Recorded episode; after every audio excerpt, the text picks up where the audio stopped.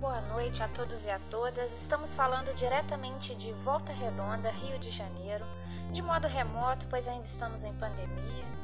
E o assunto de hoje é como o racismo estrutural afeta a educação e o futuro dos jovens no Brasil.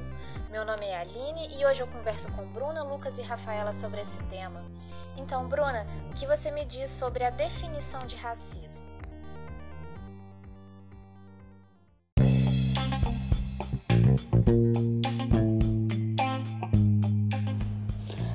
Boa noite a todos. É um prazer enorme estar com vocês hoje. E respondendo à pergunta da Aline, é, o racismo é um tipo de preconceito que está relacionado com as raças e etnias. Esse preconceito está apoiado na ideia de superioridade racial, que veio lá de trás, né? Já existia, mas se intensificou mais na época da Segunda Guerra Mundial, de que existem raças superiores às outras, que inclusive foi o discurso utilizado por Hitler para poder justificar a supremacia alemã.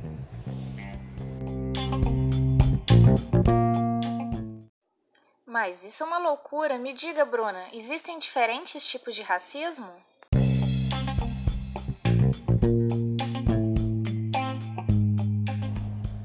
É, existem diferentes tipos de racismo, é, como racismo individual, institucional, cultural, ambiental, dentre outros. E o que a gente mais vê também é se discutir muito sobre racismo, falar muito sobre racismo e pouco sobre políticas preventivas, formas de, de combater isso, de mudar essa realidade. A gente fala muito sobre mortes, como isso afeta a sociedade, mas a gente vem com poucas propostas de intervenção. É, inclusive as poucas que existem, é, como o sistema de cotas, é, ainda assim são criticadas, o que é um grande absurdo. As pessoas não conseguirem enxergar a necessidade da existência do, do sistema de cotas. É, infelizmente, esse é um ponto muito necessário ressaltar, que fala-se muito sobre o problema, mas pouco sobre soluções para isso.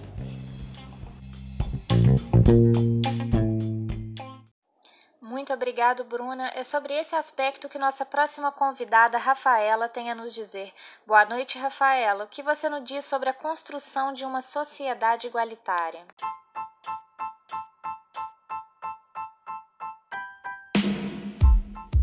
Boa noite a todos. Fico muito feliz em participar de um debate tão importante de reflexão. Mesmo sabendo que está longe de ser o meu local de fala, mas como apoiadora do movimento, eu acredito que para construir uma sociedade igualitária é imprescindível aprender a ter empatia para com o próximo, se pôr no lugar do outro, sabe? Comportamento que devia vir de berço.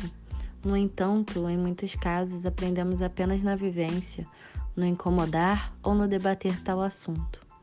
A cada dia aprendemos que algo que pode não nos machucar pode ser uma ferida profunda no outro. E a partir desse querer, de querer ter esse cuidado com o próximo, que aprendemos a empatia. O ambiente escolar é o que nos leva a ter contato com uma diversidade maior de pessoas, onde aprendemos a respeitar e conviver com o próximo. Então, o combate à desigualdade racial na educação é essencial enquanto elemento indispensável para qualquer mudança. De modo que, sem uma educação efetivamente antirracista, não é possível pensar em uma sociedade igualitária. O que me lembra de uma frase dita por Martin Luther King em seu famoso discurso em Washington: Eu tenho um sonho, que meus quatro pequenos filhos um dia viverão em uma nação onde não serão julgados pela cor da pele, mas pelo conteúdo do seu caráter e acredito que este deveria ser o sonho de todos nós como sociedade.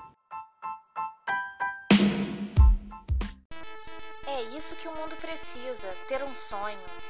Ao longo deste especial, compilamos uma série de informações, dados e análises do Observatório Educação, Ensino Médio e Gestão para você compreender um pouco mais sobre a desigualdade racial na educação brasileira e por que ela existe e permanece.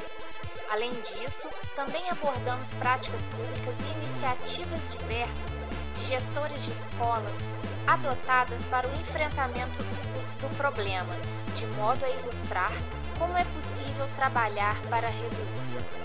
E nosso próximo convidado aqui esta noite é o Lucas.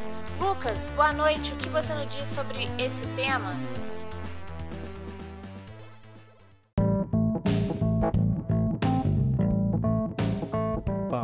Noite a todos que estão presentes aqui comigo e uma boa noite a todos os nossos ouvintes. Né, fico muito feliz né, pelo convite aí da nossa querida Aline. Fico muito feliz de estar aqui hoje, né, debatendo sobre esse assunto tão importante, né, e ainda persistente na nossa sociedade atual, né? Então a gente precisa sim debater a respeito desse tema e conscientizar ainda mais o maior número de pessoas para que isso de fato né, deixe de ser é, recorrente em nossa sociedade. Bom, né, para estar respondendo a sua pergunta, né, Aline, eu vou estar começando com a seguinte frase. Né? Ninguém nasce odiando outra pessoa por sua cor da pele, sua origem ou sua religião. As pessoas podem aprender a odiar e se podem aprender a odiar. Pode-se ensiná-las a aprender a amar. O amor chega mais naturalmente ao coração humano que o contrário.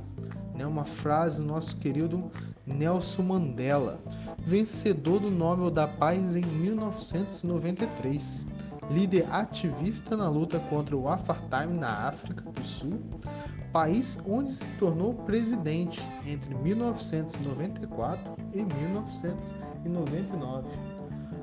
Um grande homem e uma frase acho que define bem sobre o que você me trouxe.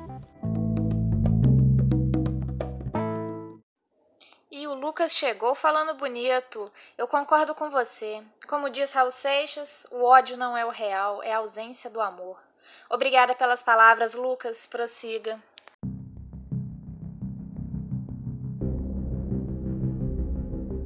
Claro? A morte de um povo preto não pode continuar passando despercebida. Mas né, o que se esperar de uma sociedade racializada? O genocídio da população não branca transforma em estatísticas vidas que se perderam sem chance de defesa. Ser negro é marcador social. E quem é negro sente na pele a dor de ser negro em um país onde o racismo infelizmente prevalece. A lei número 7716 de 1989 que poucos conhecem, né, de autoria do deputado Carlos Alberto de Oliveira, né, mais conhecida como Lei Caor, criminaliza o racismo e possibilita ferramentas que poderiam mudar o cenário de violência atual.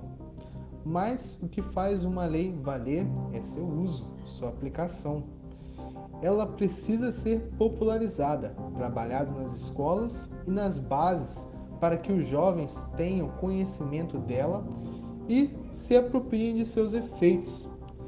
Até quando uma mãe preta vai chorar? Boa reflexão. Bruna, é com você.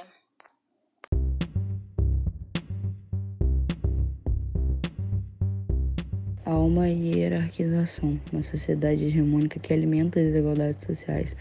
Não só alimenta as desigualdades sociais, como se alimenta delas, omitindo da população preta o acesso aos seus direitos, acesso à educação, à saúde, deixando essa parte da população à margem, em situação de risco e vulnerabilidade social. É, e principalmente naturalizando diariamente a morte dos jovens negros que, que continua se tornando cada vez mais comum diante de um quadro generalizado de violência e opressão. Mas eu acredito e tenho muita fé de, de que isso vai melhorar e de que essa realidade vai mudar e que com as novas gerações as coisas vão ficar melhores e que as pessoas vão mudar de pensamento e principalmente de atitude. Que não basta só pensar, não basta só. É, pensar nesse problema, né? E não colocar as soluções em prática.